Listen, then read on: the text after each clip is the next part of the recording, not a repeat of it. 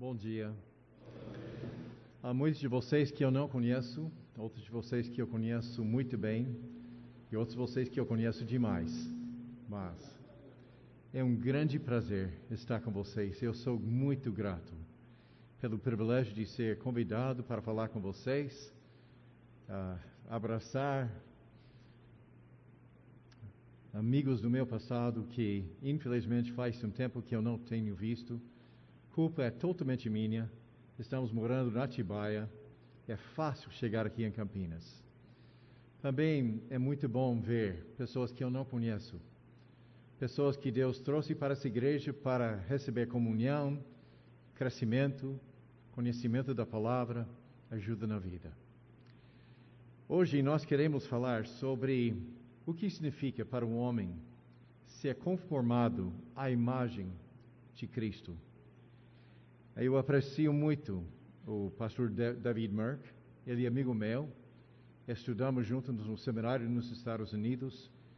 E, como foi falado, ele é um homem muito prático, uh, muito humilde, mas muito animado ao respeito das coisas de Deus. Então, vamos começar hoje olhando para o assunto do primeiro capítulo dele Homens no plano de Deus, criação, queda e restauração. É muito importante que nós nos lembramos e entendemos o propósito que Deus tem para nossas vidas. Deus tem um propósito para cada um de vocês. E o plano que Ele tem para um não é o plano que Ele tem para o outro. O mais importante na sua vida é encontrar o plano que Deus tem para você. É possível que você veio para essa igreja e você já queimou muitos anos na sua vida. A bênção de nosso Deus é que não importa quando você vem para Ele, Ele tem um plano perfeito, bom e agradável para a sua vida. Se houvesse um homem nos Estados Unidos que massacrou uma família, foi condenado à morte, ele agora está na prisão. E aquele homem, numa situação assim, virar a Deus e dizer: Senhor, eis-me aqui. O Senhor iria responder: Nunca é tarde demais para buscar o rosto do Senhor, para ver como nós podemos servi-lo. Infelizmente, nós temos uma geração de jovens que pela sociedade estão mais afastados do que nunca de buscar o rosto do Senhor e o plano que Deus tem para suas vidas. E infelizmente, nós estamos vivendo numa sociedade que está tão viciada com coisas passageiras, que a tendência é para um homem sacrificar as coisas permanentes para ganhar alguma coisa que no último dia da sua vida ele vai perder todo o investimento de sua vida. Homens que estão sacrificando seus casamentos, homens que têm sacrificado seus filhos, homens que têm sacrificado seu relacionamento com Deus, somente para acordar um dia e provavelmente entrar no que nós chamamos aquela aquele crise de meia, uh, de meia idade. Eu tenho pena do homem, e eu tenho sentido isso. Eu não tenho escrito todos os livros que eu planejei escrever. Eu não tenho investido nos meus filhos do jeito que eu queria investir. Há muitas coisas na minha vida que, olhando por trás, eu não tenho alcançado aqueles objetivos. E se um homem não tiver pelo menos uma sombra do eterno na sua vida, este homem entra em crise. Pior ainda, um homem que alcançou tudo. Ele tem a casa, ele tem os carros, ele tem a mulher perfeita, boneca, ele, ele comprou uma formação muito boa dos seus filhos. E ele chega ao ponto na sua vida que ele faz a pergunta: é só isso? Porque existe um vácuo no coração do homem que somente Deus e a eternidade pode encher. A marca de sabedoria entre os mais velhos é que sabem o que dizer. A marca de sabedoria entre os jovens é procurar um homem que sabe. E nós encontramos essas orientações dentro da palavra de Deus. Por um lado, nós podemos encontrar propósitos universais. Propósitos que Deus tem para todos os homens. Não importa quem é você, estes propósitos pertencem a você. E pelo outro lado, existem os propósitos que Deus tem para cada pessoa. O propósito de Deus na minha vida não é o propósito de Deus na sua vida. Você nunca deveria se comparar com outra pessoa. Com seus sucessos, seus fracassos. Nós devemos fitar nossos olhos no Senhor Jesus Cristo, perguntando a Ele todos os dias: Senhor, eis-me aqui. Qual é teu desejo para minha vida hoje? E eu garanto, isso é uma oração que está garantido que Deus vai ouvir. Nenhum homem clamou a Deus para conhecer a vontade de Deus sem Deus mostrar a vontade para ele. Mas quando nós pensamos nos propósitos gerais, nós podemos olhar para o início o início da Bíblia para descobrir os planos que Deus tem para nós e por que nós fomos criados. A chave para não viver uma vida vazia, uma vida que não fornece satisfação, é entender o propósito de Deus para nossas vidas. E para entender o propósito de Deus para as nossas vidas, devemos entender o conceito de dois Adãos: o Adão de nosso passado o Adão de nosso futuro. Simplesmente, o primeiro Adão foi criado na imagem e semelhança de Deus, mas aquela imagem foi fraturada quando o primeiro Adão rebelou contra a vontade de Deus. Através das ações do primeiro Adão, todos nós fomos infectados em todos os nossos aspectos por um poder misterioso que a Bíblia chama ou de pecado ou de carne. Mas Deus está operando para que Sua imagem seja restaurada em nossas vidas através do segundo Adão, Jesus Cristo. 1 Coríntios 15, versículo 45 até 49. Assim está escrito: o primeiro Adão tornou-se um ser vivente. O último Adão, espírito vivificante. Não foi o espiritual que veio antes, mas o natural depois dele o espiritual. O primeiro homem era do pó da terra, o segundo homem dos céus. Os que são da terra são semelhantes ao homem terreno, os que são dos céus ao homem celestial. Assim como tivemos a imagem do homem terreno, teremos também a imagem do homem celestial. Essa palavra imagem é essencial fomos criados na imagem e semelhança de Deus. Essa imagem foi fraturada pelo, pelo pecado. Mesmo assim, você ainda é portador da imagem de Deus. Mesmo que o espelho foi rachado, a imagem de Deus ainda está embutida em você. Mas Deus mandou Jesus Cristo, o segundo Adão, para reconstruir o espelho para renovar a imagem de Deus em nossas vidas. Hoje, aos poucos, naquele dia, por completo. Romanos capítulo 8, versículos 28 e 29. Sabemos que Deus age em todas as coisas para o bem daqueles que o amam, dos que foram chamados de acordo com o seu propósito.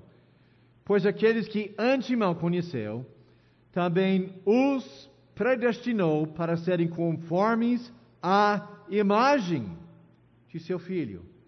Este versículo não fala que você foi predestinado para ser salvo.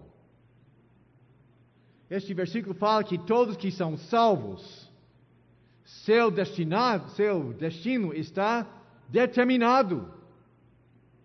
Um dia você vai ser conformado à imagem do seu filho, a fim de que ele seja o primogênito entre muitos irmãos. É como todos nós teremos a cara de nosso pai. Segundo Coríntios, capítulo 3, versículo 18, e todos nós, que com a face descoberta contemplamos a glória do Senhor, segundo a sua imagem. Estamos sendo transformados com glória cada vez maior, a qual vem do Senhor, que é o Espírito. E finalmente Colossenses 3:9. Não mintam uns aos outros, viola a imagem.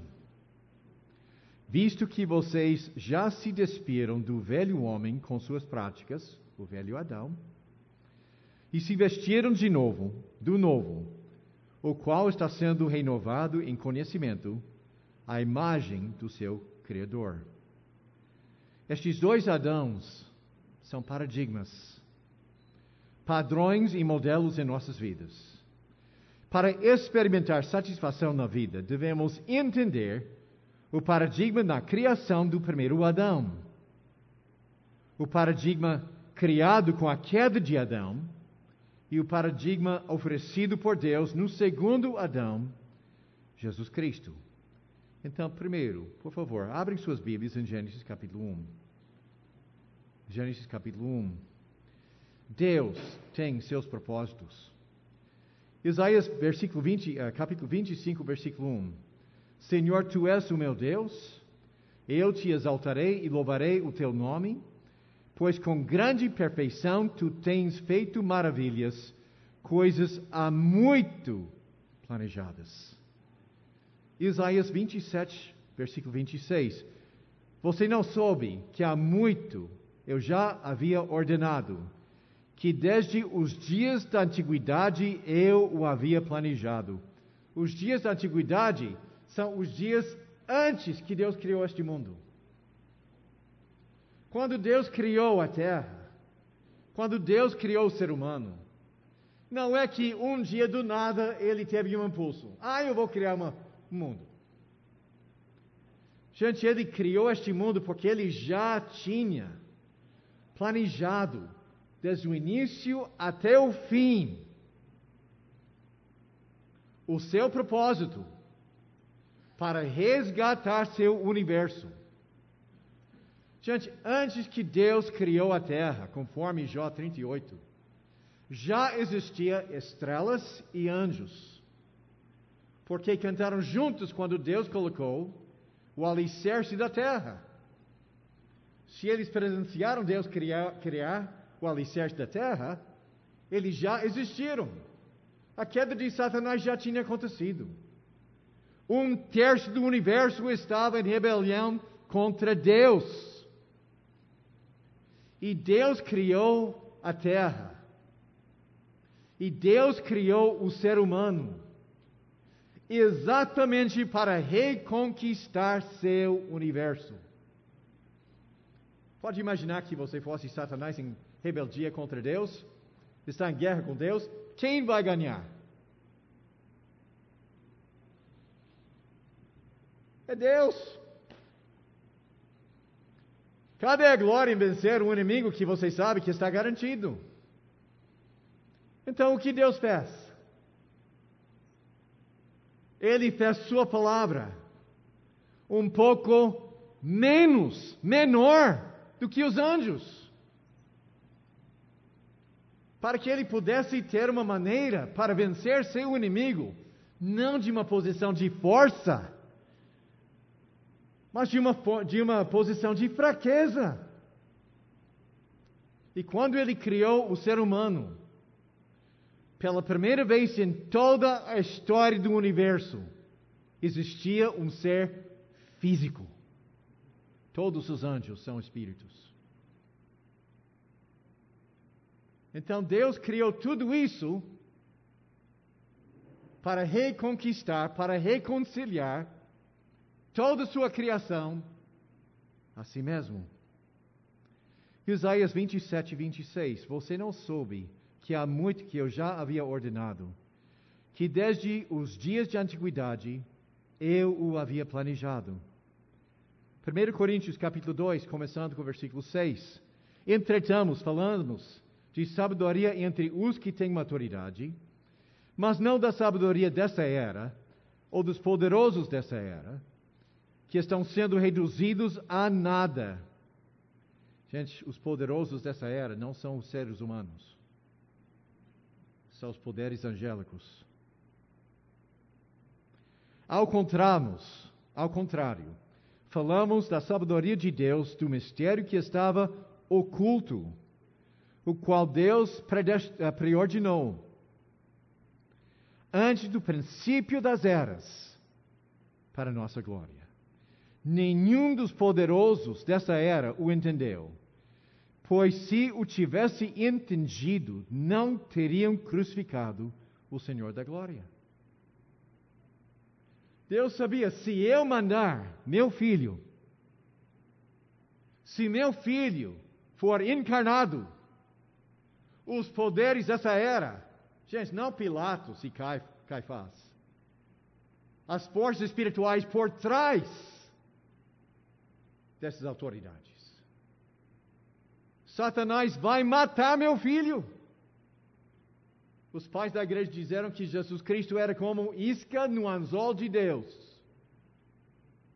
Satanás pensou: Jesus é meu peixe. Pegou ele. Somente depois para descobrir o anzol do plano de Deus. Que abriu a porta para a reconciliação de todas as coisas, seja nos céus, seja na terra que ele ganhou não por imposição de poder, mas de uma posição de fraqueza. Então, olhando para Gênesis capítulo 1, versículo. Começando com o versículo 26. Nós temos o propósito de Deus pela criação do ser humano. Este é o propósito de Deus para a sua vida. Não importa quem é você, não importa a sua profissão. Deus criou você para cumprir este plano. Lendo o versículo 26.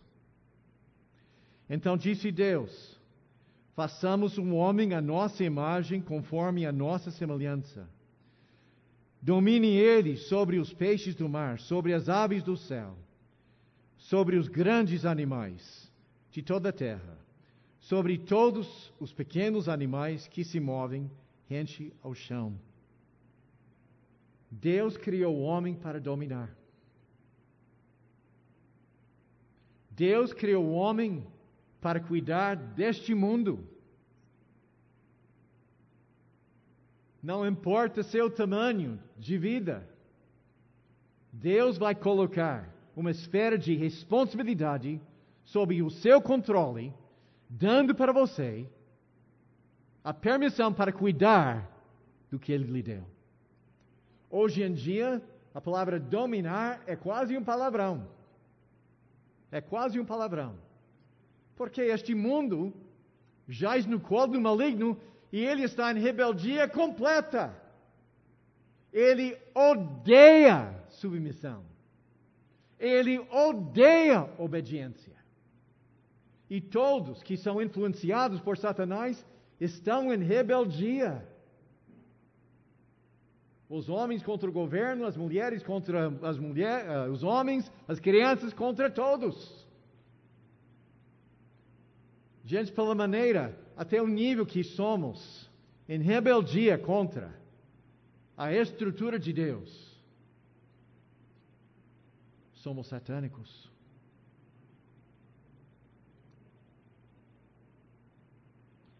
Versículo 27. Criou Deus o homem em sua imagem, A imagem de Deus o criou, homem e mulher os criou. Como as famílias, até recentemente, a família era portadora da, do nome do seu pai, do seu progenitor. Então ele chama o ser humano de Adão. Mas o ser humano, Adão, vem em dois formatos: homem e mulher. E a palavra homem aqui não é a palavra normal para homem, nem em hebraico, nem em grego. Essa palavra é zakar. E, gente, eu sou muito grato que não temos irmãs aqui juntos, porque o nome zakar, a palavra zakar, significa alguma coisa que tem um pênis.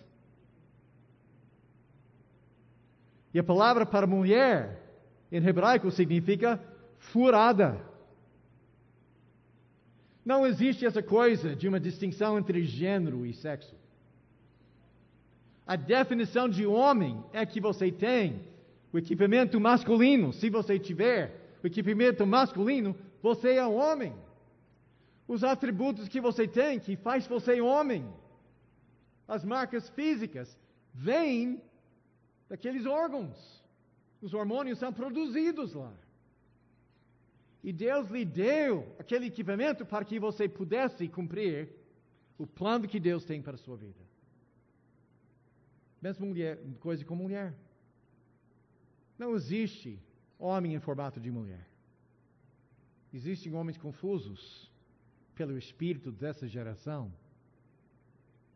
Mas se você tiver formato de homem, você é um homem. Se você tiver formato de mulher, você é mulher. Para que os dois juntos pudessem cumprir as ordens de Deus. E ele continuou. Versículo 8: Deus os abençoou e lhes disse: Sejam férteis, multipliquem-se, enchem e subjuguem a terra. Gente, em versículo 28, nós temos o primeiro mandamento na Bíblia. Em termos cronológicos, há um mandamento em capítulo 2 que vem antes comam livremente. Cronologicamente, o primeiro mandamento da Bíblia é para o homem comer de todas as árvores livremente, fora de uma árvore só. Primeiro mandamento de Deus: homem, coma.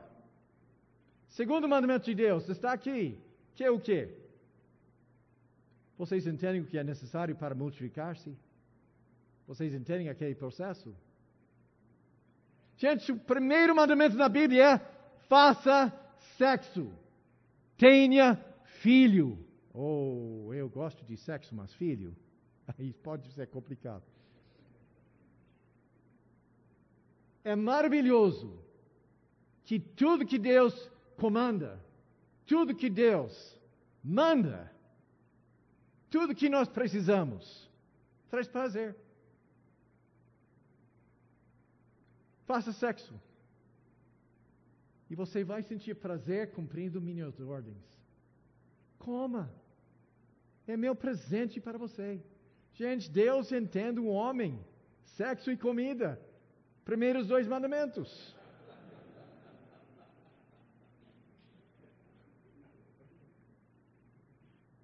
Quem colocou estes desejos dentro de você? Gente, se deitar com sua esposa era igual com lavar a louça e levar o, lixo para fora da casa, o ser humano iria sumir em 40 anos. Você precisa de ar. Oh, o prazer de respirar. Você precisa de água. Naquele dia, quando você tem trabalhado muito, está morrendo de sede, o prazer de beber água. Gente, eliminar a água uma vez que você também dá seu prazer. Tudo na vida que é necessário. Deus nos deu prazer e cumprir. E quem fala que Deus está contra o prazer? Deus é o Criador de tudo isso, para que nós pudéssemos experimentar felicidade, vivendo a vida que Deus tem para nós, dentro dos padrões dele. Dentro dos padrões dele. E não valorizando o prazer mais do que nós estamos valorizando o Deus que nos deu essas ordens e prazeres. Domine sobre os peixes do mar, sobre as aves dos céus, sobre todos os animais que se movem pelo chão. Mas nós encontramos aquela palavra em versículo 27. Criou Deus o homem, a sua imagem. Essa ideia de imagem, existe um, uma prática naquela região que ajuda para explicar essa palavra imagem. Pense em Nabucodonosor, o imperador de Babilônia, imperador absoluto. Ele poderia mandar sua morte sem pensar duas vezes e ninguém poderia questionar. Ele poderia ter, tomar sua esposa, sua filha, seu filho, não importa. Ele era rei absoluto. Mas Nabucodonosor poderia estar em um só lugar em qualquer momento. O que é que os imperadores fizeram? Fizeram estátuas de sua imagem. Se lembra de Daniel? E quem prestou honra à imagem estava prestando honra a quem? O imperador. Meu irmão, você é a imagem de Deus aqui nessa terra. Quem maltrata você? Quem mata você?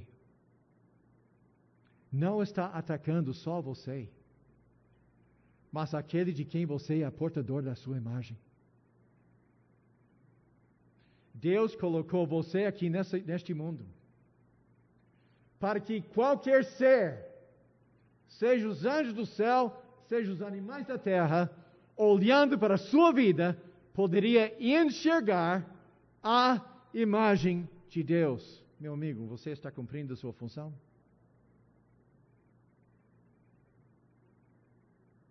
andando com você durante o dia, eu posso enxergar aquele cuja imagem você é portador.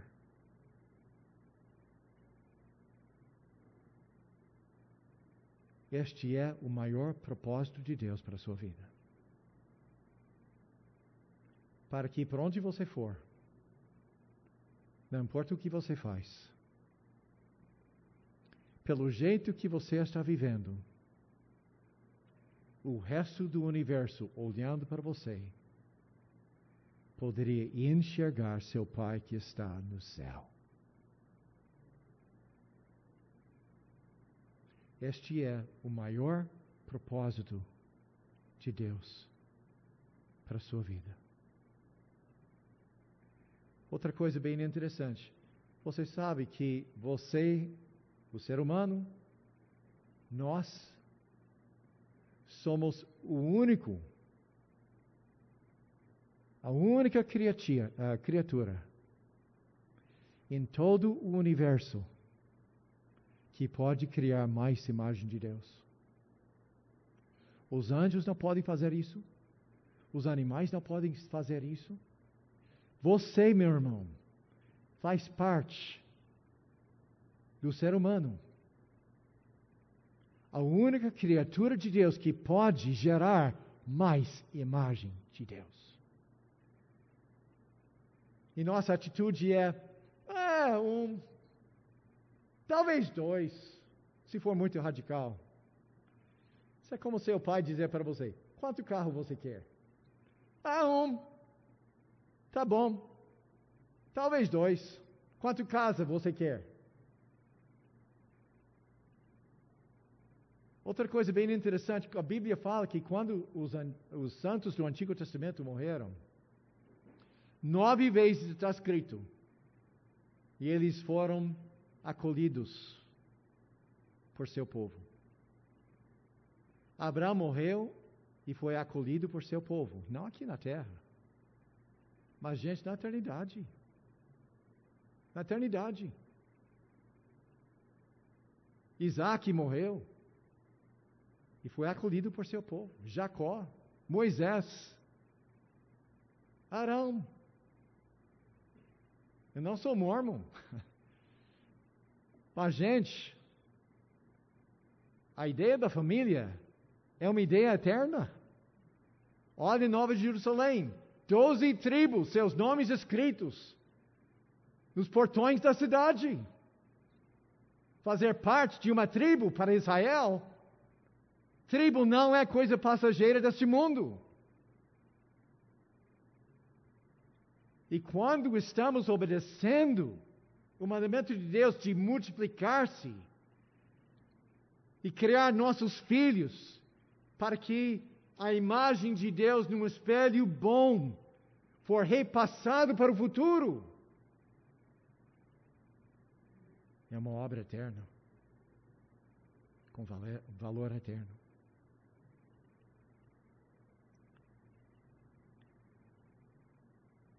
Quando nós olhamos para Gênesis capítulo 2, uh, eh, capítulo 1, nós não podemos enxergar muito bem as distinções entre homem e mulher.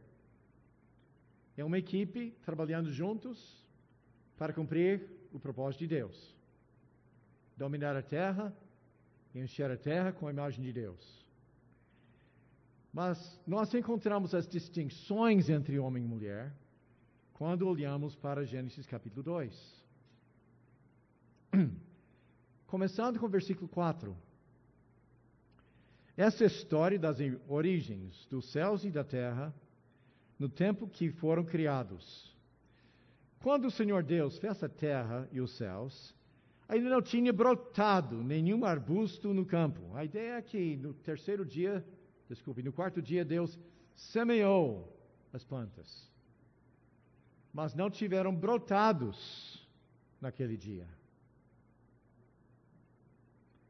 ainda não tinha brotado nenhum arbusto no campo, e nenhuma planta havia germinado, porque o Senhor Deus ainda não tinha feito chover sobre a terra. Primeira razão. E segundo, também não havia homem para cultivar o solo. Adão. Todavia, brotava água da terra e irrigava toda a superfície do solo. Então o Senhor Deus formou um homem do pó da terra e soprou em suas narinas o fôlego da vida, e o homem se tornou um ser vivente. Não havia brotado nenhuma planta, porque não havia o homem para cuidar da terra.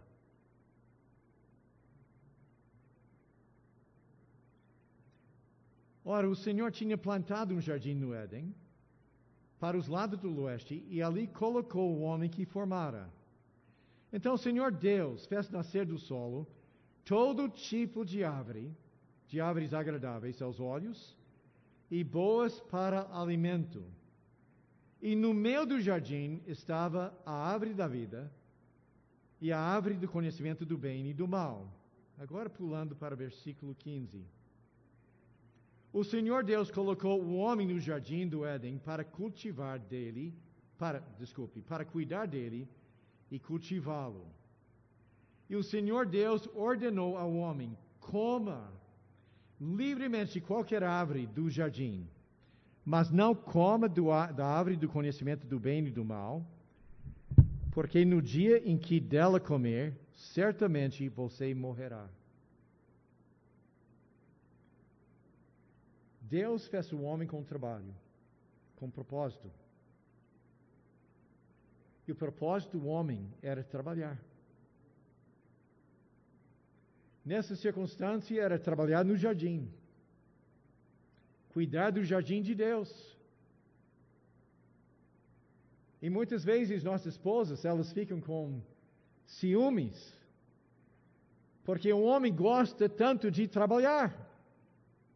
Se você encontrar um homem que não gosta de trabalhar, vocês brasileiros têm uma palavra para descrever esse homem, né? Palavra que eu aprendi que nós não deveríamos falar na igreja, mas vocês sabem qual é aquela palavra, então não vou falar.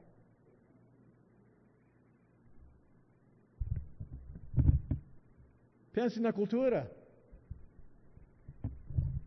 O homem, a mulher.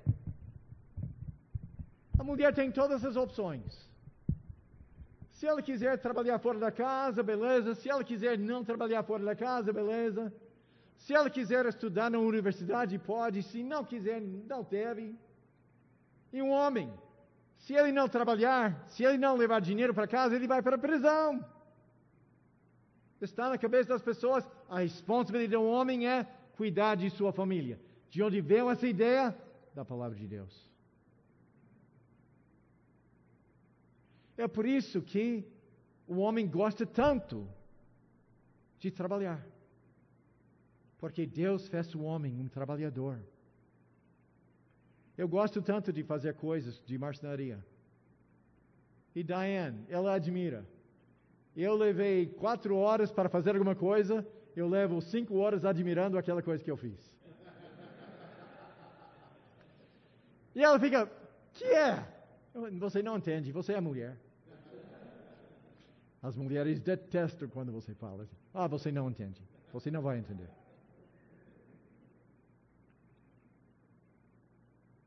E a liberdade que Deus deu ao homem para desfrutar do seu trabalho. Somente houve duas árvores especiais: a árvore do conhecimento do bem e do mal, não coma, e a árvore da vida. Gente, eu entendo não faz sentido. Deus fornecer uma árvore que o homem não precisava, somente uma vez que ele finalmente precisava, Deus retirou a árvore dele. Eu entendo que o ser humano precisava da árvore da vida para perpetuar sua vida física. E por quanto tempo que o homem teve acesso àquela árvore, ele poderia viver para sempre. É por isso que em Gênesis 3 Deus afastou o homem da árvore da vida para provocar sua morte física. Por quê? Porque Deus não quis seu filho viver naquela miséria para sempre. Gente, a morte física neste mundo decadente é uma benção.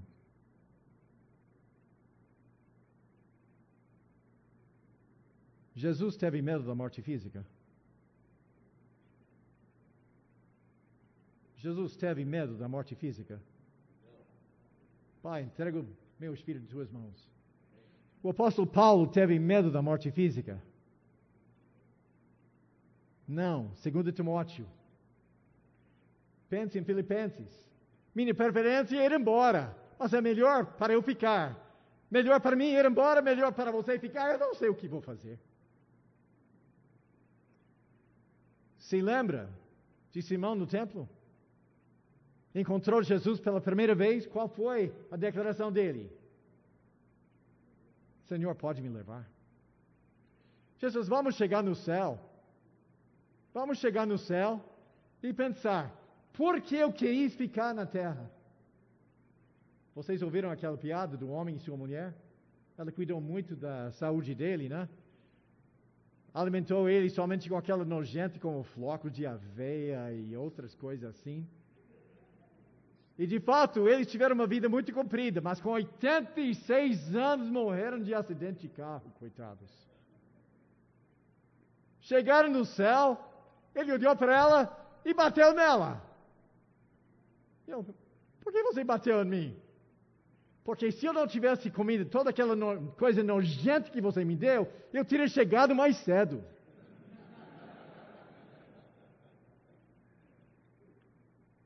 Meus queridos, ninguém, nenhuma pessoa morreu, foi para o céu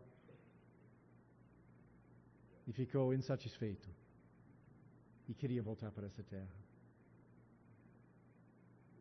Deus colocou a árvore da vida para perpetuar a vida física de Adão e Eva.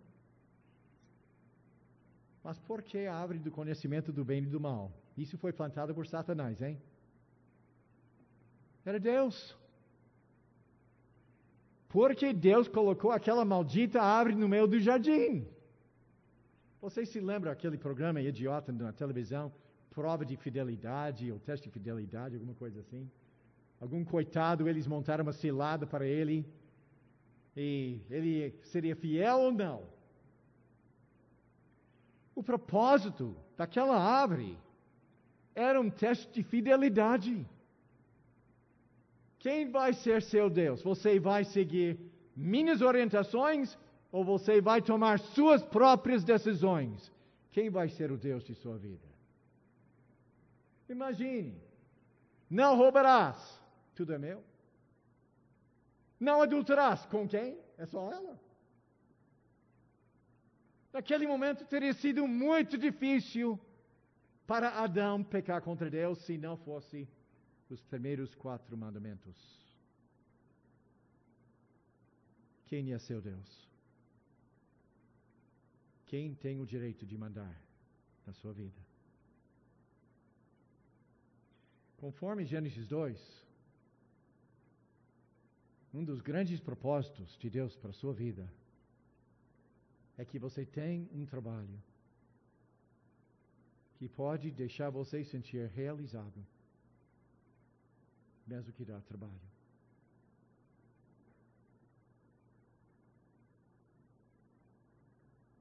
Mas a criação da mulher, qual é o propósito da criação dela? Olha o versículo 18. Então o Senhor declarou: não é bom, primeira vez que Deus falou em dois capítulos, não é bom que o homem esteja só.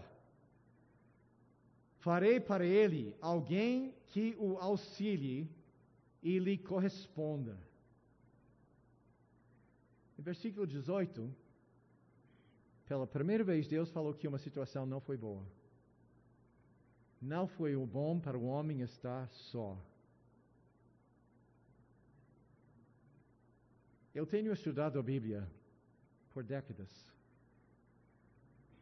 Eu tenho des descoberto que nenhum versículo na Bíblia está fora da ordem.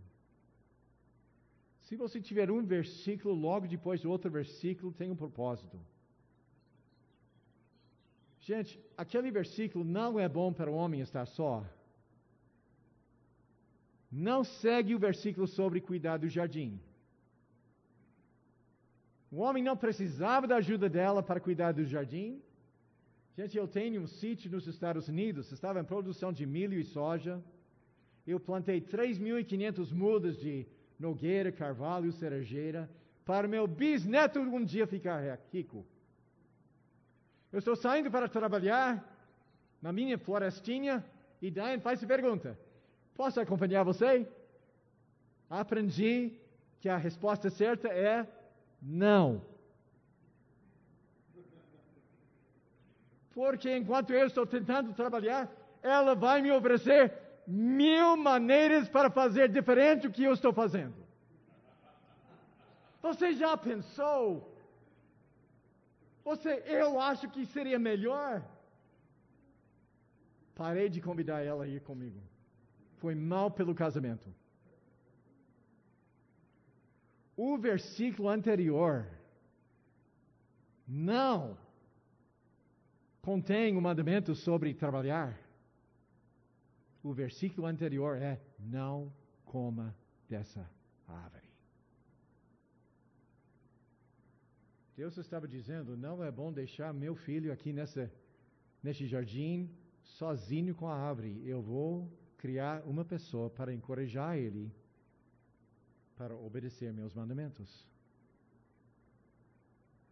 Meu irmão, é por isso que as mulheres são tão chatas. O problema é que ela agora, elas são tão pecadoras como nós, então elas não sabem cumprir essa ordem respeitando o seu marido. O que você fez? Você vai fazer o quê? O que é que você comprou? Isso provoca brigas. Mas também é por isso que quando vem uma cena forte na televisão, o controle está na mão do marido, e o que está fazendo o cotovelo de sua esposa? Mude de canal. Geralmente, quem é que traz a pornografia para casa? somos nós. E sua esposa foi criada, primeiro, como sua parceira, para ajudar você a cumprir os propósitos de Deus na sua vida. Muito difícil ter filhos sem mulher. E segundo, para encorajar você para ser um homem de Deus. Infelizmente, por causa do pecado e a natureza pecaminosa que está dentro de nós, nós temos dois rebeldes brigando pelo volante do carro.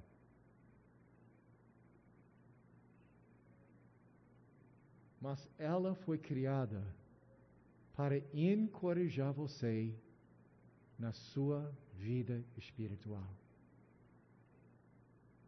Somente muitas vezes as coitadas não sabem como fazer isso de uma forma respeitosa, respeitando a autoridade do seu marido.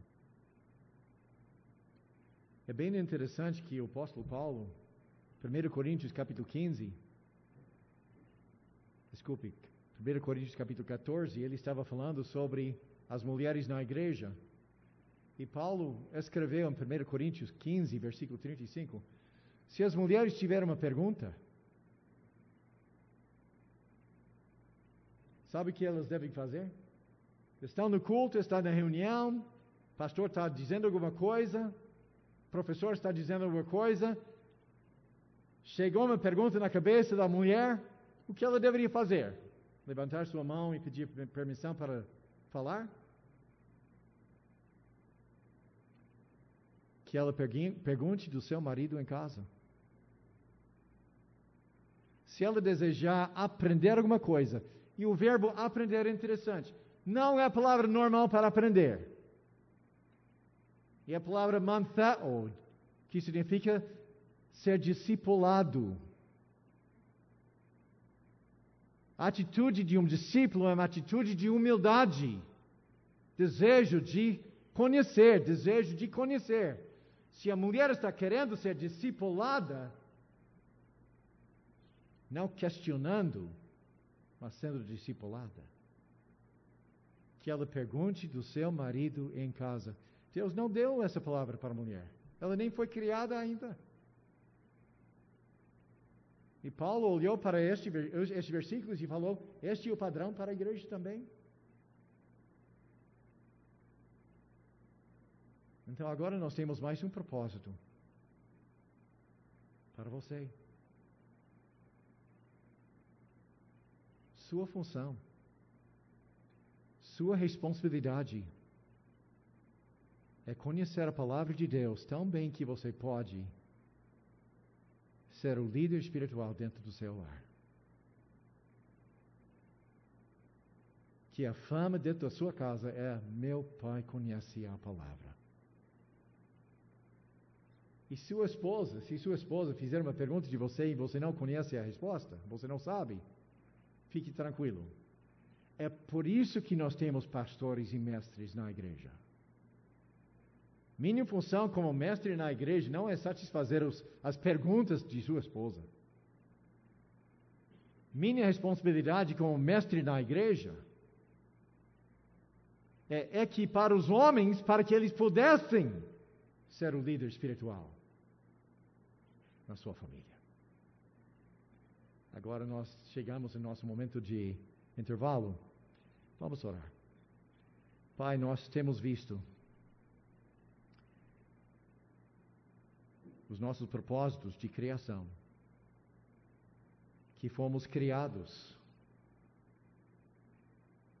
para esplandecer e crescer a imagem de Deus aqui neste universo. Fomos criados para cuidar deste mundo maravilhoso que tu tens feito. Fomos feitos para honrar o Senhor através de nossas famílias. Ajude-nos, Senhor porque precisamos. Eu oro isso em nome de nosso Senhor Jesus. Amém. Nós temos visto o plano de Deus para o ser humano. O plano de Deus para a sua vida é para a imagem de Deus brilhar através de você. Que a pessoa, olhando para a sua vida, pode enxergar seu Pai que está no céu. Que você fala como Ele, você anda como Ele, você faz como Ele. O pecado é quando não estamos alcançando aquele padrão. Eu sou pecador. Gente, eu, eu, eu não posso negar. Eu tenho meus pecados, agora meus pecados, agora que eu estou ficando mais velho, são diferentes do que quando eu era jovem, né? Hoje é a raiva, a impaciência, os pecados dos velhos, né? Mas mesmo assim, são rachas no espelho. Nós somos o espelho da imagem de Deus aqui na terra. Deus criou você também para trabalhar. Deus criou você para criar mais imagem de Deus. Nós temos visto que Deus criou sua mulher. Deus criou a mulher para ser sua ajudadora, uma companheira, alguém que pode andar por seu lado. E eu entendo que quando nós olhamos para o casamento,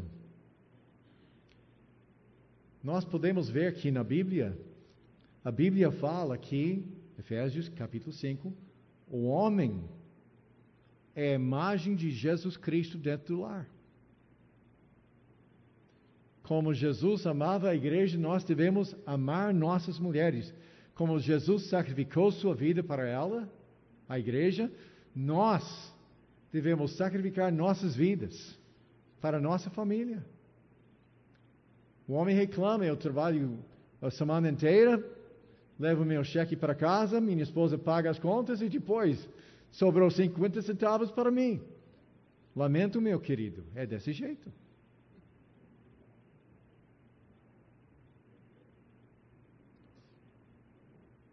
Mas nós vimos que uma mulher foi criada para ser ajudadora do seu marido. E continuando, em Gênesis capítulo 2, começando com o versículo 18: Então o Senhor Deus declarou: Não é bom que o homem esteja só, farei para ele alguém que o auxilie e lhe corresponda. Depois que formou da terra todos os animais do campo e todas as aves do céu, o Senhor Deus os trouxe ao homem para ver como este lhes chamaria. E o nome que o homem uh, desse a cada ser vivo, esse seria o seu nome. Assim, os, o homem deu nomes a todos os rebanhos domésticos, as aves do céu e todos os animais selvagens. Todavia, não se encontrou para o homem alguém que o auxiliasse e lhe correspondesse. Coitado do homem. Ele reconhece que ele precisa de uma mulher. E Deus criou e trouxe o que para ele?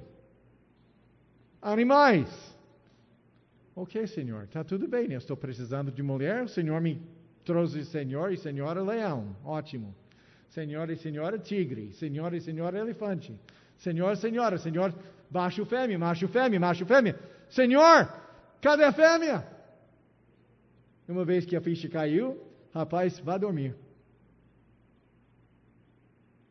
Por que Deus fez aquele exercício? Para o homem entender que não havia nenhum ser no mundo que poderia satisfazer os desejos do seu coração além dela. É como Deus estivesse dizendo: Rapaz, eu tenho um presente maravilhoso para você. Mas para que você possa apreciar como é especial a mulher, eu quero que você entenda como você está sozinho e incompleto sem ela. Aí eu conheço homens que não têm essa atitude, né? Eu vim de uma cultura vaqueira, muitos amigos que são vaqueiros, e para o vaqueiro a única coisa que precisam é um cavalo, um laço e uma vaca para correr atrás. Vaca de quatro pernas.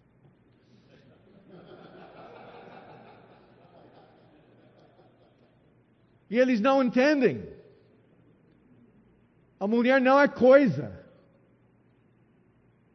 A mulher foi criada para completar nossas vidas. A mulher foi criada para andar pelo lado do seu marido. Em minha própria heresia,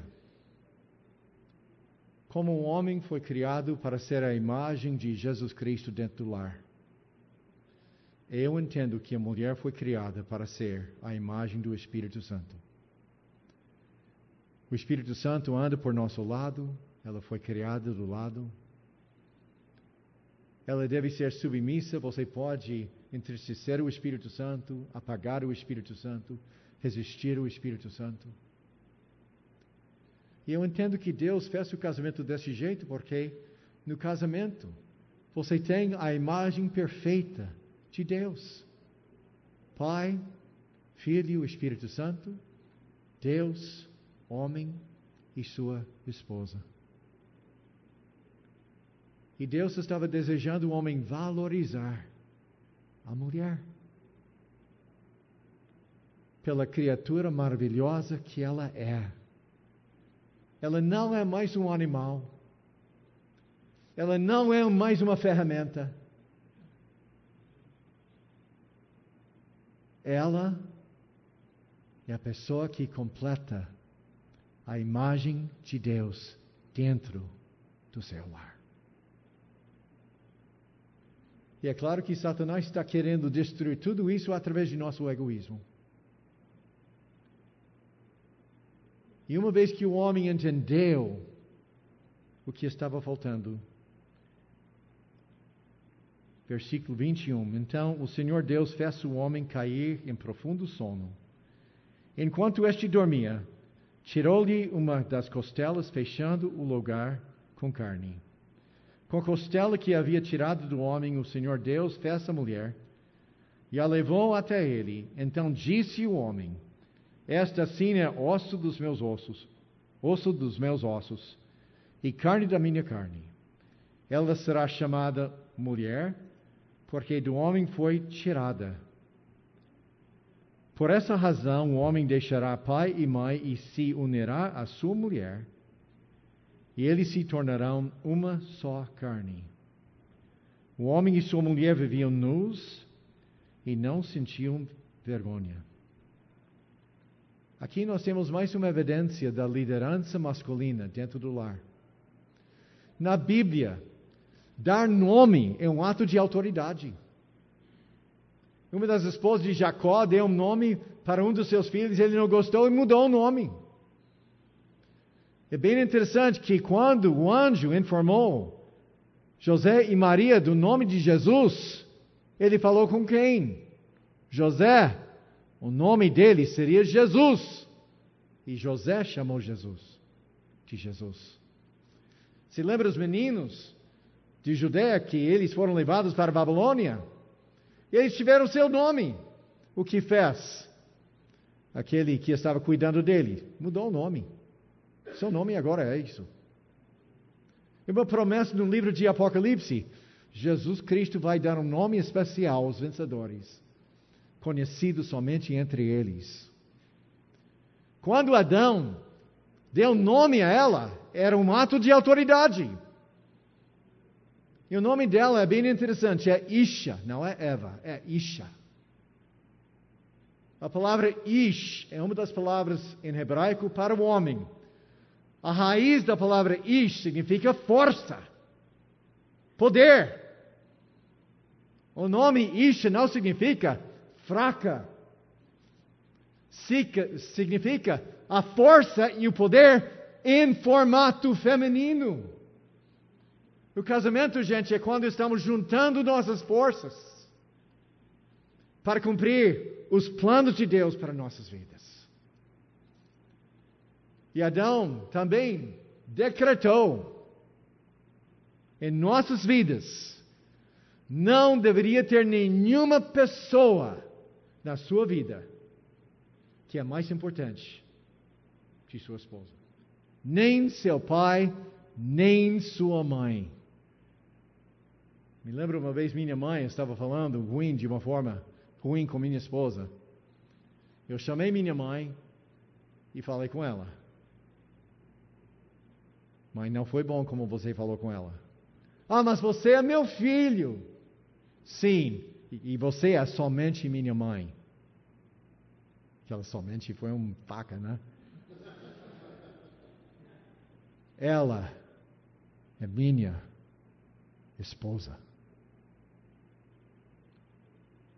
Nem seu trabalho, nem seu dinheiro, nem nada deveria ser mais importante em nossas vidas do que ela. Agora, o que estragou tudo isso? Capítulo 3, nós podemos intitular Como estragar seu casamento em 15 minutos ou menos. Ora, a serpente era o mais astuto de todos os animais selvagens que o Senhor Deus tinha feito. E ela perguntou à mulher: Foi isto mesmo que Deus disse? Não comam de nenhum fruto das árvores do jardim. Ok, pergunta: Era uma serpente ou era Satanás?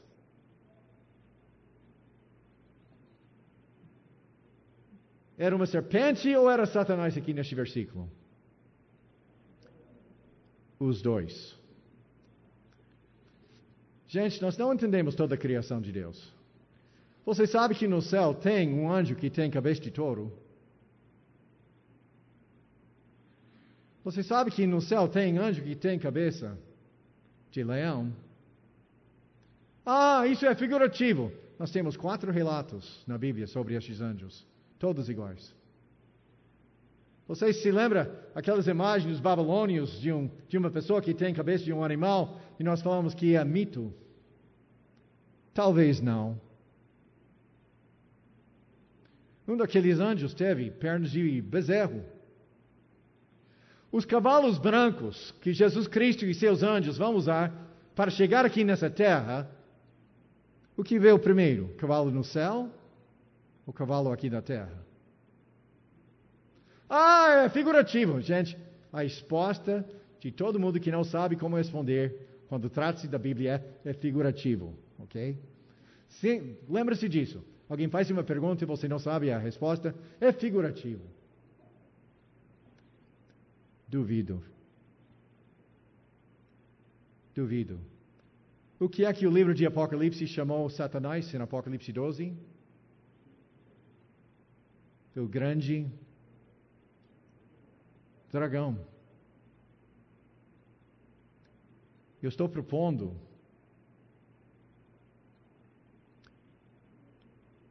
que os animais aqui na Terra podem refletir a criação de Deus fora dessa terra. E Satanás usou o animal mais igual a ele para atacar ela. Por que ele atacou ela? Resposta chauvinista idiota. Ah, ela é mais fácil. Ela é, ela é simples, ela. Ela é mais fácil para conquistar. Negativo. Qual foi a função dela? Proteger seu marido, encorajar seu marido para obedecer às ordens de Deus. Se você está querendo roubar o banco, basta subornar os guardas e você pode roubar tudo. Ela foi o alarme. E ele convenceu ela para fazer o quê? Primeiro, foi isso mesmo que Deus disse: não comam de nenhum fruto das árvores do jardim. Olha só como Satanás ataca. Deus proíbe tudo. Deus é contra o prazer. Deus é aquele que mata a festa aumentando o mandamento de Deus para proibir que, coisas que Deus não proibiu. E, gente, eu conheço pastores que são agentes de Satanás nessa área. Eu cresci numa igreja fundamentalista onde tudo foi proibido. 1 Timóteo, capítulo 4, Paulo falou que pessoas que fazem isso são seguidores de Satanás. Satanás atacou o caráter de Deus, dizendo que Deus é aquele que proíbe tudo. E a mulher respondeu, primeira resposta: se você encontrar uma cobra que fala, pegue enxada, ok? Não, não pegue uma conversa, pegue uma enxada e corte a cabeça daquela serpente. Isso deveria ter sido a primeira reação dela. Respondeu a mulher à serpente: Podemos comer do fruto das árvores do jardim. O que faltou? Podemos comer dos, do, do fruto das árvores. Não foi assim que Deus falou. De todas. Agora ela está fazendo a mesma brincadeira de Satanás. Aumentando, aqui, diminuindo a promessa de Deus. Deus falou todas e ela falou de das árvores. Mas Deus disse: Não comam do fruto da árvore que está no meio do jardim, nem toquem nele. Nem toque, nem tocar. Vocês se lembram aquelas palavras? Gênesis 2? Nem tocar? Nós não temos nenhum registro que Deus deu sua palavra para a mulher. Então estamos pressupondo que quem ensinou sua mulher foi Adão. E ele falou: Isha, não devemos comer daquela árvore. Menina, nem toque. Quando nós estamos aumentando a palavra de Deus, estamos abrindo a porta para abusar a palavra de Deus. Do contrário, vocês morrerão. É muito interessante que em hebraico, ela não usou o imperativo, ela usou o indicativo. Quando Deus falou, não coma, porque no dia que você come dessa árvore, em hebraico está escrito, morrendo você vai morrer. Isso é enfático. Rapaz, você vai morrer mesmo. Resposta dela, e a gente morre. Diminuindo. Diminuindo a pena do pecado. Quantas vezes eu tenho ouvido alguém que estava cogitando já fez alguma coisa, sabendo que aquela coisa foi errada, e aí a pessoa falou, mas Deus perdoe. Como se fosse nada. Como se fosse nada. Me lembro uma vez, eu falei com meu filho, filho, você sabe por que eu estou, eu sou um dia old school, eu estou velho, né? Eu usei uma varinha para ensinar meu filho para obedecer. Eu falei com meu filho, rapaz, você entende por que eu estou castigando você? Por que, pai? Porque eu quero que você aprenda agora para obedecer Deus, porque se eu obedecer Deus, quem vai me castigar? Não sei, pai. É Deus que me castiga. Ele olhou para mim com olhos desse Pai, eu acho que ele tem uma vara muito grande, hein? Sim. Sim. A vara de Deus não é coisinha para menosprezar. Oh, Deus perdoa, mas Deus açoita todos os filhos que ele recebe. Então agora ela está pichichando com, com Satanás. Quem vai ganhar o negócio? Versículo 4: Disse a mulher à serpente: Certamente não morrerão. Próximo ataque: Deus é mentiroso. Deus sabe que no dia em que dela comerem, seus olhos se abriram, e vocês, como Deus, serão conhecedores do bem e do mal. Deus é um malvado que está querendo tirar alguma coisa boa de você. Deus é um malvado que está querendo inibir você e ter um prazer, porque Ele está querendo guardar tudo só para Ele e negar você.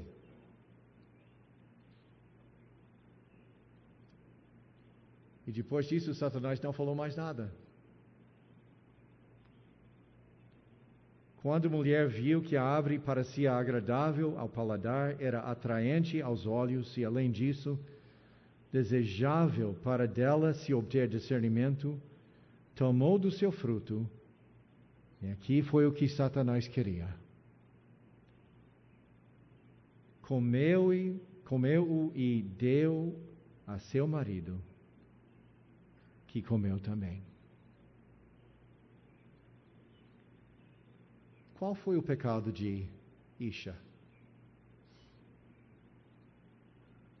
Confiar no seu próprio raciocínio. A pessoa fala comigo. Eu não entendo como você pode dizer que Deus proíbe tal.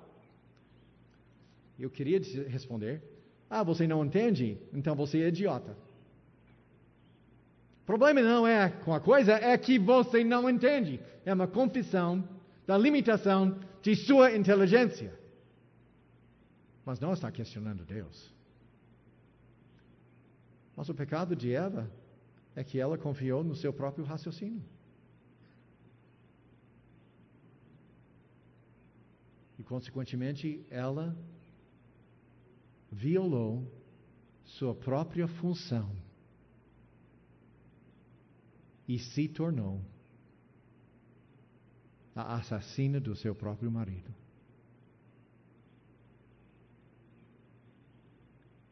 O pecado dela era pensar que ela era mais inteligente do que a palavra de Deus.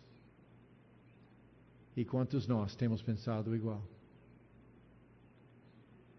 Mas a grande pergunta é por que ele comeu? Porque ele comeu. Algumas pessoas gostam daquela piada que o problema no jardim não era a fruta na árvore, mas o homem banana e mulher abacaxi no chão.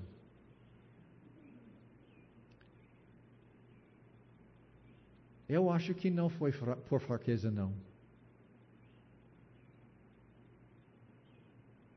Quando Adão viu ela aproximando, com fruta na mão e suco na boca, o que é que ele sabia?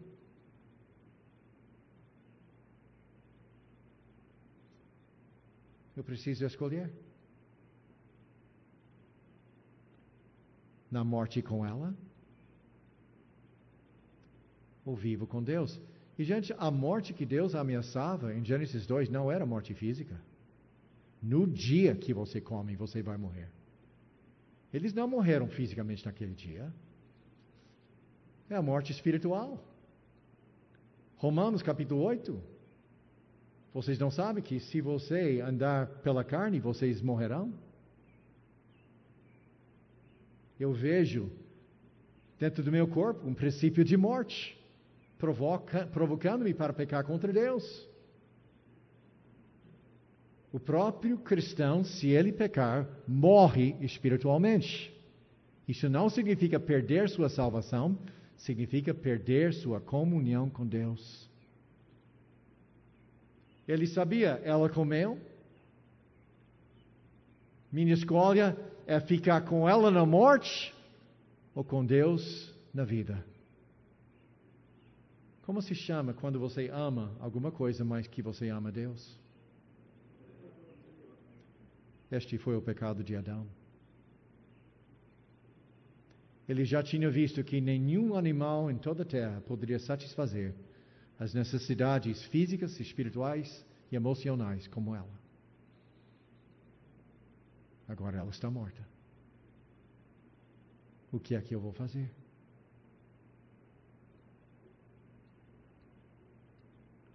E ele comeu. Não é somente Eva que está mais inteligente do que a Bíblia. Há muito homem também que pensa assim.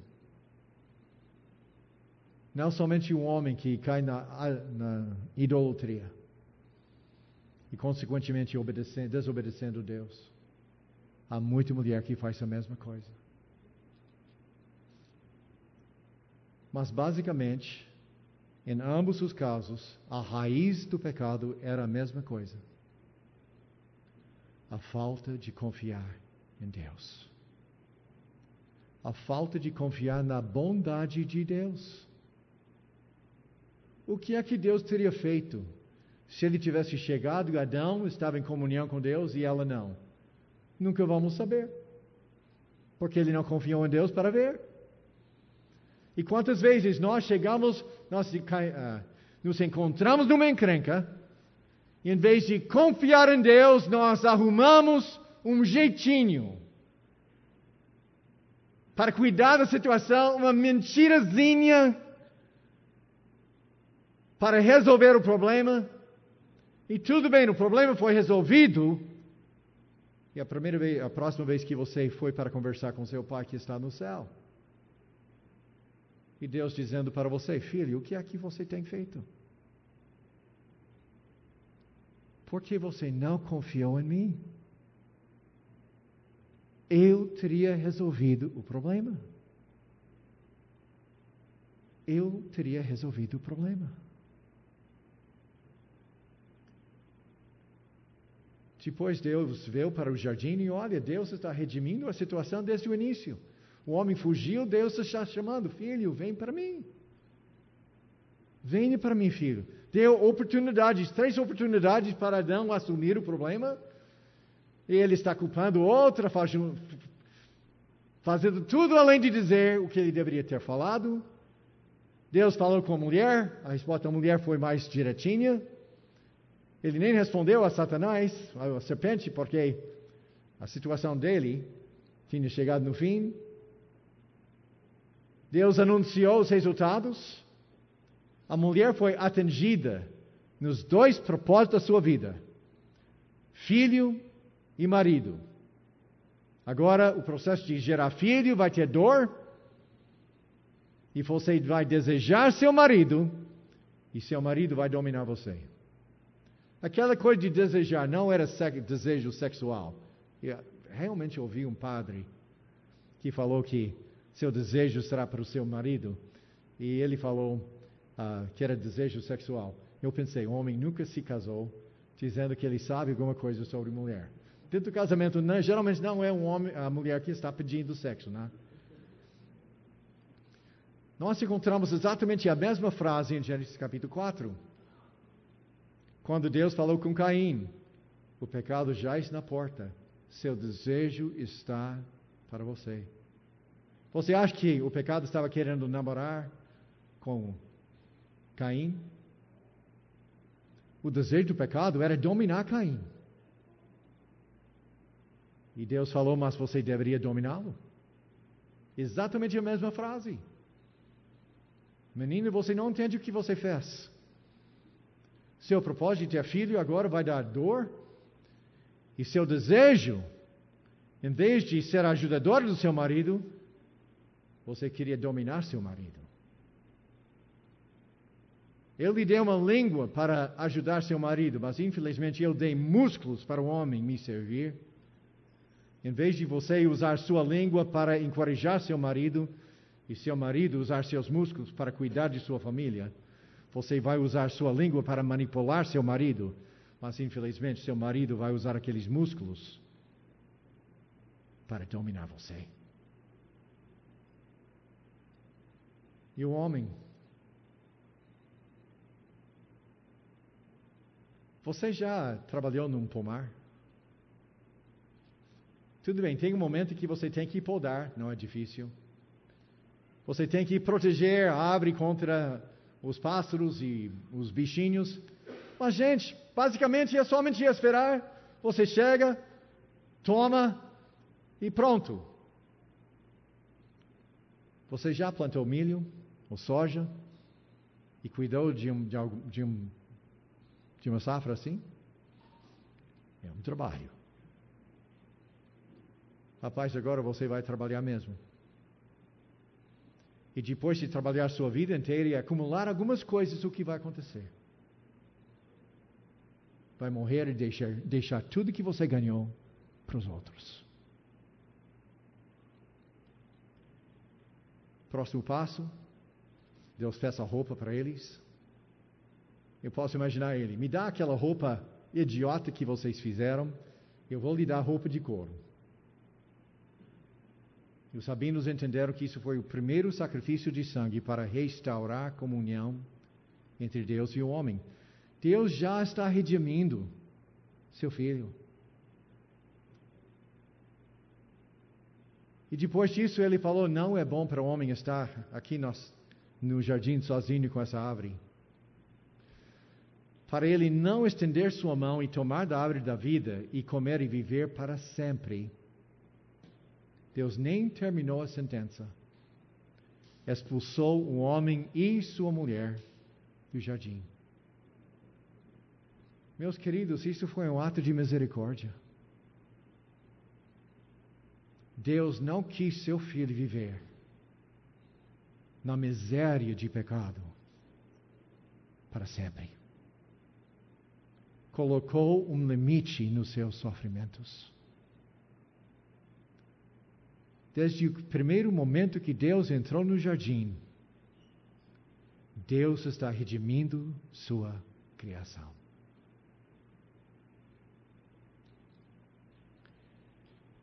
E faz parte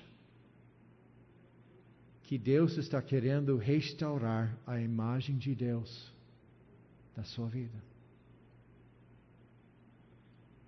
Em quantas maneiras meu espelho está rachado? Quantas vezes por dia eu estou violando a imagem de Deus dentro de mim?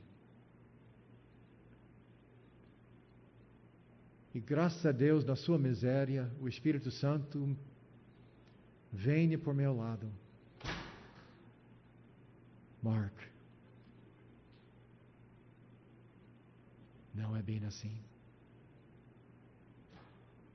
Me dando oportunidade para reconhecer meu, meus erros, confessar meus pecados e depois olhar para Deus e dizer para Ele: Senhor, eis-me aqui. Enche-me com teu espírito. Tome controle dos meus medos, do meu orgulho, do meu egoísmo. Senhor, restaura sua imagem em mim. Este é o desejo de Deus para você, meu, meu querido que qualquer pessoa olhando para a sua vida pode enxergar que você é filho de Deus.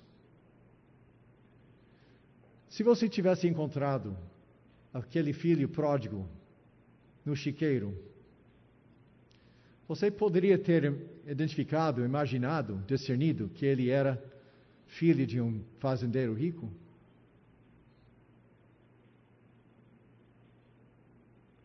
Mas ele foi filho? Ele parou de ser filho? Por estar no chiqueiro? Por gastar todo o seu dinheiro do seu pai à toa? Por viver a vida promíscua que ele tinha vindo? Ele continuou filho do mesmo jeito. Ah, mas um verdadeiro filho de. Sim, um verdadeiro filho de Deus pode fazer essas coisas. Mas ele confiou na bondade do seu pai. Imaginou uma grande palestra que ele iria dar para o seu pai para explicar e para pedir perdão. Ele chegou próximo da casa do pai, o pai já está correndo para ele. Ele começou aquela palestra: Pai, eu tenho pecado contra ti e contra o céu. O resto ele nem conseguiu falar. O pai, faça a festa, meu filho veio. A única coisa que Deus quer ouvir de nós é: Pai, eu pequei contra ti. Seu Pai que está no céu não é torturador. E você precisa arrastar no chão para Ele perdoar você. A única coisa que Ele está querendo ouvir é: Pai, eu errei. Perdoe-me. E ajude-me. Até que nível? As pessoas que estão andando por seu lado podem enxergar a imagem do seu Pai que está no céu. Até que nível sua esposa pode olhar para Deus e dizer: Oh meu Pai, muito obrigado pelo casamento que eu tenho com teu filho. Até que nível seu espelho está refletindo a presença de Deus na sua vida? Ok, perguntas? Dúvidas? Gente, eu estou um pouco surdo, ok? Então, eu vou precisar de ajuda para entender as perguntas.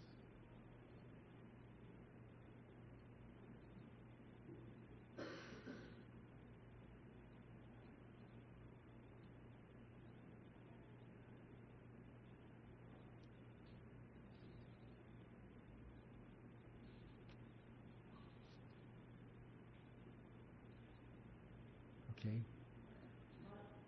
Ok, um, dois.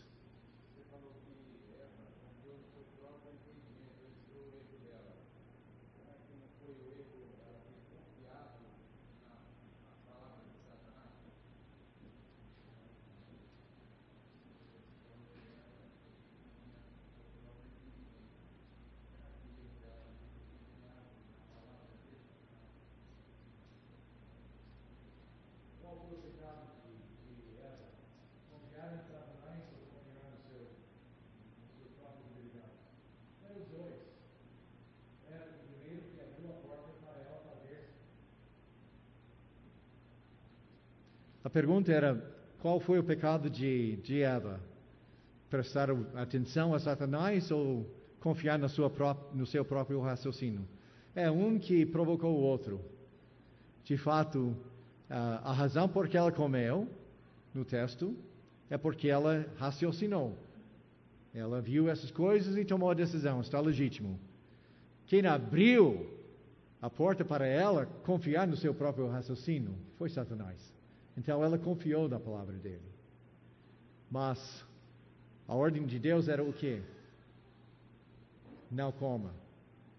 Então foi, foi aquele momento que ela violou aquela ordem que ela realmente pecou.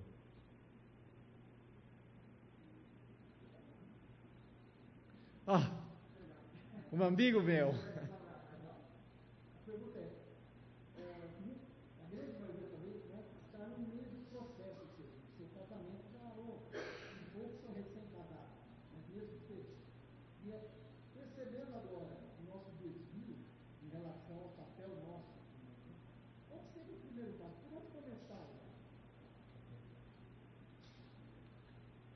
Se Deus tem convencido você hoje sobre uma falha na sua vida, o que fazer?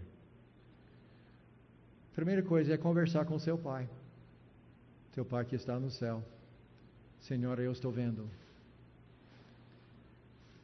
Lembra-se que nenhum homem é capaz de vencer seus próprios pecados. Nenhum homem. Se você participou no AA, primeiro passo, minha vida foi uma loucura e era somente uma, um ser superior que poderia me livrar da minha insanidade. Originalmente era minha vida era uma loucura e eu precisava de Deus. Nenhum homem é capaz de mudar sua própria vida. Nenhum homem. Então, primeiro converse com seu pai. Pai, eu tenho pecado contra você e também talvez contra minha esposa, quem sabe. E Pai, perdoe-me. E obrigado, meu Pai, por ter me perdoado. Gente, cada vez que a gente confessa, Ele perdoa. Você não tem que pedir duas vezes. Se você pedir duas vezes, prova que você não confiou na palavra de Deus a primeira vez. Segundo, Nenhum homem é capaz de transformar sua própria vida. É por isso que Deus colocou o Espírito Santo dentro de você. E Pai, neste momento, por favor, tu sabes que eu estou lutando com isso. Em nome do Senhor Jesus, eu entrego meus olhos, ou minha boca, ou sei lá, ao Senhor como sacrifício vivo. Enche-me, Senhor, com teu Espírito Santo. Me dá o poder para obedecê-lo. Ajude-me, Senhor. Eu fui criado numa igreja fundamentalista. Se você ir para a igreja cada culto, se você decorar a palavra de Deus, se você fizer seu tempo a sós com Deus, se você pagar seu dízimo, se você compartilhar Jesus, se você não ir para o cinema, se você não jogar cartas, se você não beber nada com álcool, talvez Deus possa abençoar sua vida. Gente, foi uma escravidão. E a Bíblia fala que a única coisa necessária para Deus abençoar sua vida é o quê? Eu confio em Ti, Senhor. Eu confio em Ti. Quantas vezes na minha vida eu tenho orado aquela oração?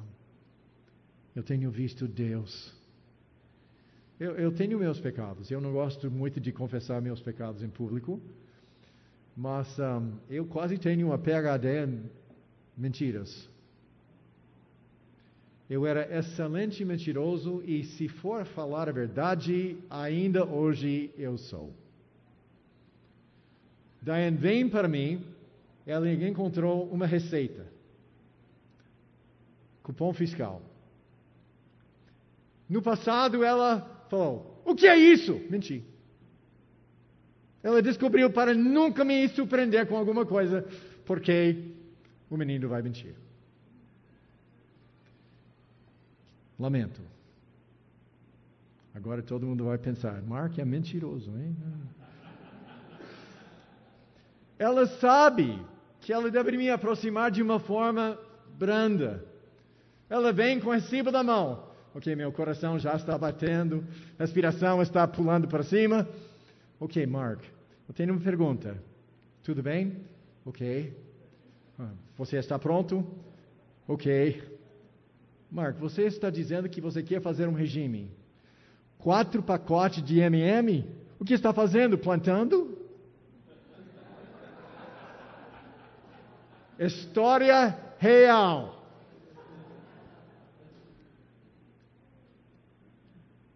Quando vem a tentação, você tem um ou dois segundos para tomar uma decisão. Deus o pecado. Se você demorar, está perdido. E eu tenho aprendido, quando eu sinto medo, que provoca o desejo de criar uma outra realidade. Confiar no Senhor. Se eu contar a verdade, vai ser melhor para mim do que a mentira. Senhor, Enche-me com teu Espírito Santo. E fortalece-me, Senhor, para obedecê-lo. E Deus é fiel. Deus é fiel.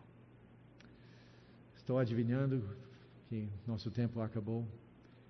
Oremos. Meu Pai, eu sou tão grato por meus irmãos, tão grato pelo privilégio de voltar para essa igreja que amamos tanto ver pessoas que eu amo tanto, que fizeram e ainda fazem grande parte de nossa vida, para encorajá-los, Senhor, para que nós sejamos transformados à imagem de Cristo. Senhor, nós sabemos que na abundância de palavras sempre tem erro. Eu peço perdão pelas coisas que eu tenho falado hoje que não combinam com tua verdade. Mas eu peço, Senhor, que tudo teu, que eu tenho falado hoje, que combina com tua sabedoria, que aquelas palavras sejam como cravos nos corações dos meus irmãos. Eu oro isso em nome de nosso Senhor Jesus. Amém.